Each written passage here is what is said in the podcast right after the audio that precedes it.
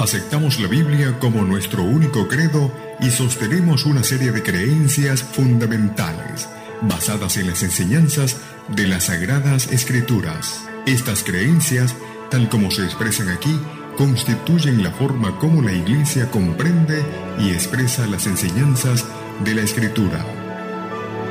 Radio Mundial Adventista presenta Creencias Fundamentales. Hoy les presentamos La Iglesia. ¿Qué tal amigos? Te saluda tu amigo Rodrigo Josué Rivas. Es un gran gusto el poder hablarte de temas que contribuyen para tu crecimiento mental y espiritual. La gracia de Dios sea contigo y tu familia. Bienvenidos al estudio Creencias Fundamentales. Escuchemos música que alaba y glorifica a Dios.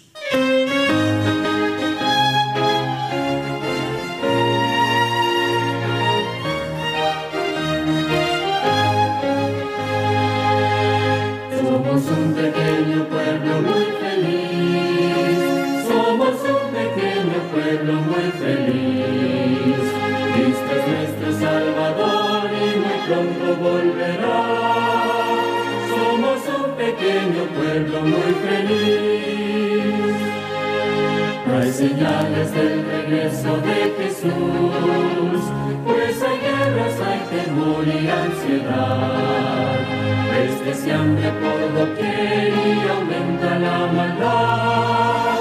Pronto Cristo nos traerá liberación. Poco falta para el día del Señor, late nuestro corazón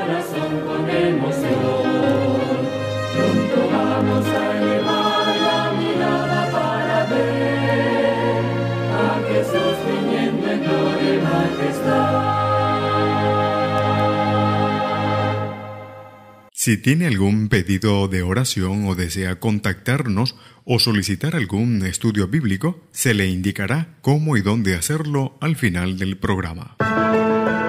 Creencias fundamentales aceptamos la Biblia como nuestro único credo y sostenemos una serie de creencias fundamentales basadas en las enseñanzas de las Sagradas Escrituras. Estas creencias, tal como se expresan aquí, constituyen la forma como la Iglesia comprende y expresa las enseñanzas de las Escrituras. Creencia número 12. La Iglesia. La iglesia es la comunidad de creyentes que confiesa que Jesucristo es Señor y Salvador.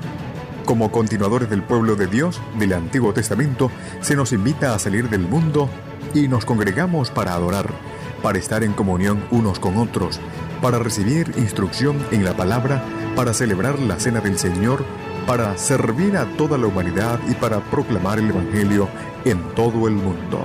La iglesia recibe su autoridad de Cristo que es la palabra encarnada, y de las escrituras, que son la palabra escrita. La iglesia es la familia de Dios. Adoptados por Él como hijos, vivimos sobre la base del nuevo pacto. La iglesia es el cuerpo de Cristo. Es una comunidad de fe, de la cual Cristo mismo es la cabeza. La iglesia es la esposa por la cual Cristo murió para poder santificarla y purificarla. Cuando se produzca su regreso triunfal, Él presentará para sí mismo una iglesia gloriosa. Los fieles de todas las edades, adquiridos por su sangre, una iglesia sin mancha, ni arruga, santa y sin defecto. Creencias fundamentales.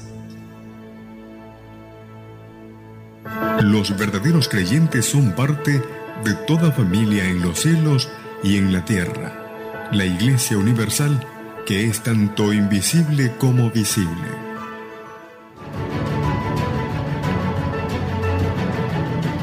Contentos nuevamente de poder acompañarles en esta oportunidad y agradecidos a ustedes porque están en nuestra sintonía hoy con la creencia número 12 acerca de la iglesia, creencia fundamental. Esta creencia que tenemos entonces hoy que repasar con ustedes. Así que estén muy pendientes allí a los versos que hemos de estar dando cita en esta ocasión. Vamos a pedir la dirección de nuestro Dios.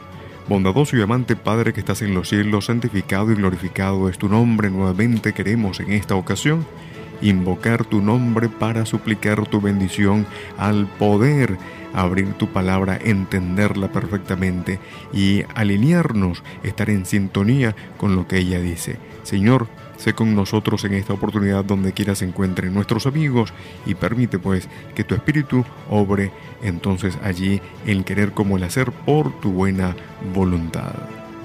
En el nombre de Cristo Jesús. Amén.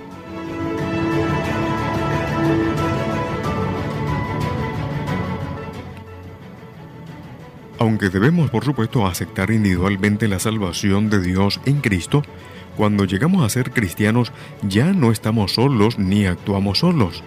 Como miembros de su cuerpo, la Iglesia, tenemos ahora tanto una identidad colectiva como una individual. Así como estuvimos una vez en Adán, condenados a muerte, ahora estamos en Cristo, sí, compartiendo su vida. Dios siempre tuvo su pueblo, al cual llamó a apartarse de un mundo en rebelión. Antiguamente, los hijos de Israel constituían la comunidad a través de la cual su gracia se manifestaba. Lo dice el libro de Hechos capítulo 7, el verso 38. Así que en los días del Nuevo Testamento, la iglesia cumplió este propósito. Es una comunidad una familia, una confraternidad. Su cabeza es Cristo y sus miembros son hombres y mujeres que han aceptado a Jesús como su Salvador y Señor. El Señor añadía, dice la Escritura, cada día a la iglesia los que habían de ser salvos. Así que ya no sois extranjeros ni forasteros, sino con ciudadanos de los santos y miembros de la familia de Dios, edificados sobre el fundamento de los apóstoles y profetas, siendo la principal piedra del ángulo Jesucristo mismo, dice el apóstol Pablo en Efesios capítulo 2, en el verso 19 y 20.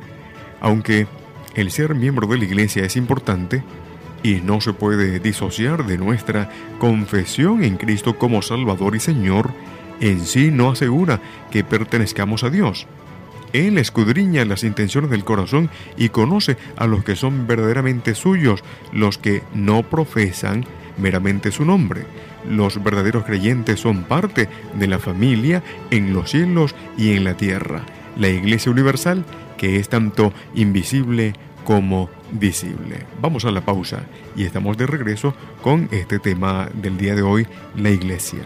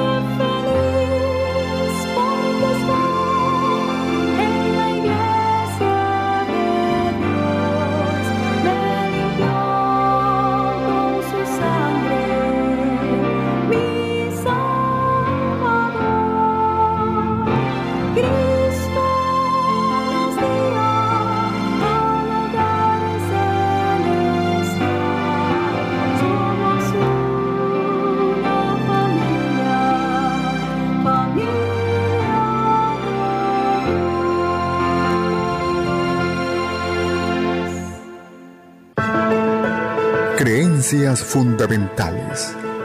Aceptamos la Biblia como nuestro único credo y sostenemos una serie de creencias fundamentales basadas en las enseñanzas de las Sagradas Escrituras.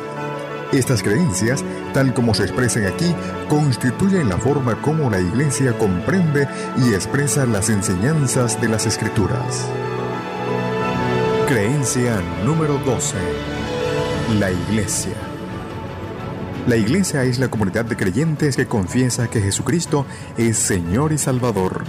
Como continuadores del pueblo de Dios del Antiguo Testamento, se nos invita a salir del mundo y nos congregamos para adorar, para estar en comunión unos con otros, para recibir instrucción en la palabra, para celebrar la cena del Señor, para servir a toda la humanidad y para proclamar el Evangelio en todo el mundo.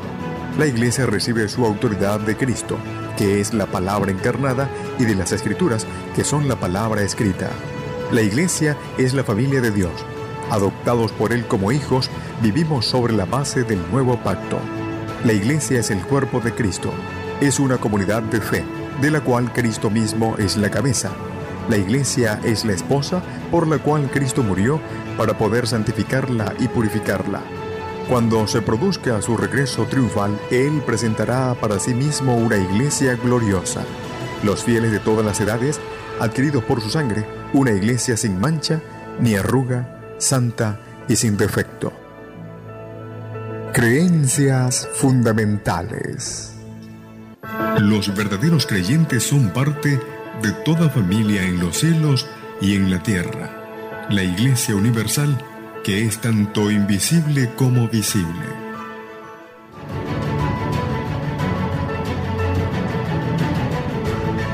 Decíamos antes de irnos a la pausa entonces que aunque el ser miembro de la iglesia es importante, no se puede entonces disociar de nuestra confesión en Cristo como Salvador y Señor. Por ello usted debe tomar en cuenta que los verdaderos creyentes son parte de toda familia en los cielos y en la tierra. Estamos hablando de la iglesia universal, que es tanto, por supuesto, invisible como la iglesia visible. Así que la iglesia de Dios tiene diversas funciones. En primer lugar, es una comunidad que rinde adoración. Se inclina, por supuesto, para confesar al Señor del cielo y de la tierra, nuestro Creador, nuestro sustentador, nuestro Salvador.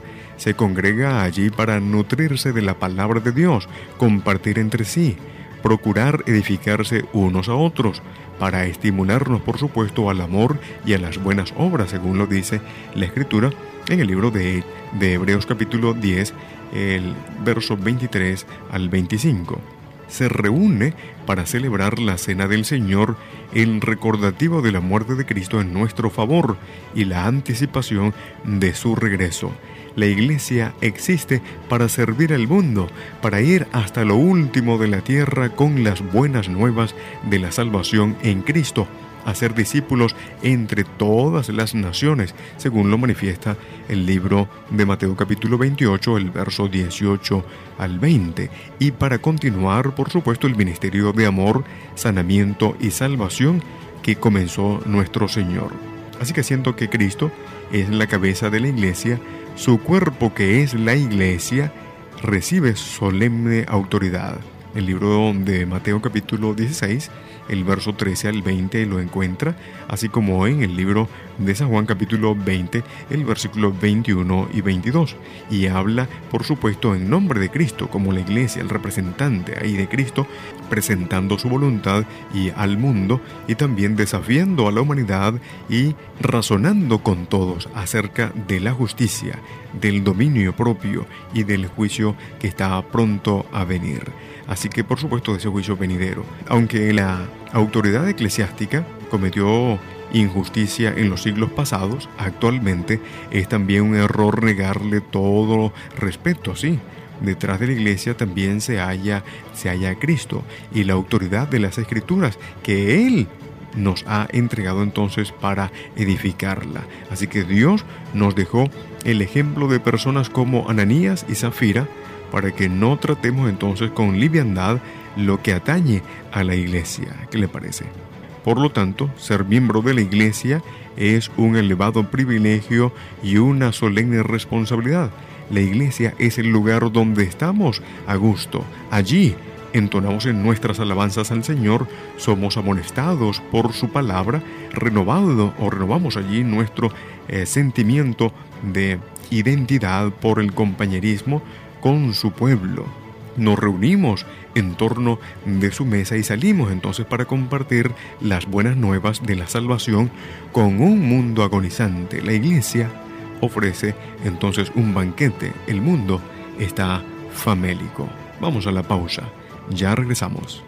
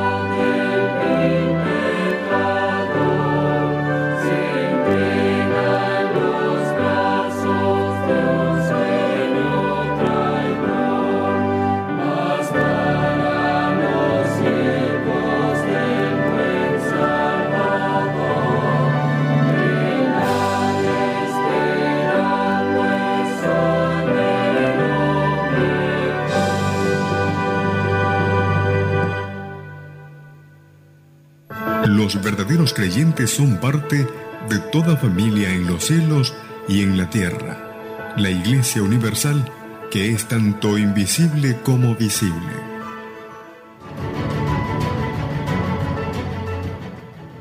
Decíamos antes de irnos a la pausa que la iglesia es una comunidad, una familia, una confraternidad. Su cabeza es Cristo y sus miembros son hombres y mujeres que han aceptado a Jesús como su Salvador y Señor, puesto que el Señor allí ah, nos manifiesta a través de su palabra todo esto, entonces continuamos hablando más acerca de la iglesia, esta creencia fundamental, puesto que el ser miembro allí de la iglesia del Dios vivo también es de gran valor, no debe ser considerado allí con indiferencia, ¿sí? La iglesia es no es un club donde nos reunimos meramente para eh, o por razones allí de camaradería. Es el cuerpo de Cristo. Ser miembro implica entonces allí participación y apoyo, ese apoyo gozoso y activo. Así que se nos advierte que no desdeñemos la salvación que una vez aceptamos gustosamente. El ser miembro de la iglesia nos proporciona entonces el placer del compañerismo y el servicio ahora y la esperanza de un glorioso porvenir. Cristo amó a la iglesia y también se entregó a sí mismo por ella, para santificarla, habiéndola purificado en el lavamiento por la palabra, a fin de preparársela a sí mismo una iglesia gloriosa, que no tuviese mancha ni arruga ni cosa semejante, sino que fuese santa y sin mancha. La iglesia es la esposa de Cristo, preciosa a su vista, su fortaleza en un mundo rebelde, el objeto de su máxima atención, pacientemente perfecciona su obra, por supuesto, en la iglesia de la tierra, porque tiene un destino eterno para ella. Sus miembros habitarán con él por siempre. Bendito sea el Señor. Yo deseo ser parte de esa iglesia y mantenerme firme y fiel hasta la pronta venida del Señor. Y esperamos que también sea ese tu deseo con este estudio. Hemos finalizado por hoy lo que creemos de la iglesia. El Dios de los cielos te bendiga grande, poderosa y abundantemente. Aceptamos la Biblia como nuestro único credo y sostenemos una serie de creencias fundamentales basadas en las enseñanzas de las Sagradas Escrituras. Estas creencias, tal como se expresan aquí, constituyen la forma como la Iglesia comprende y expresa las enseñanzas de la Escritura.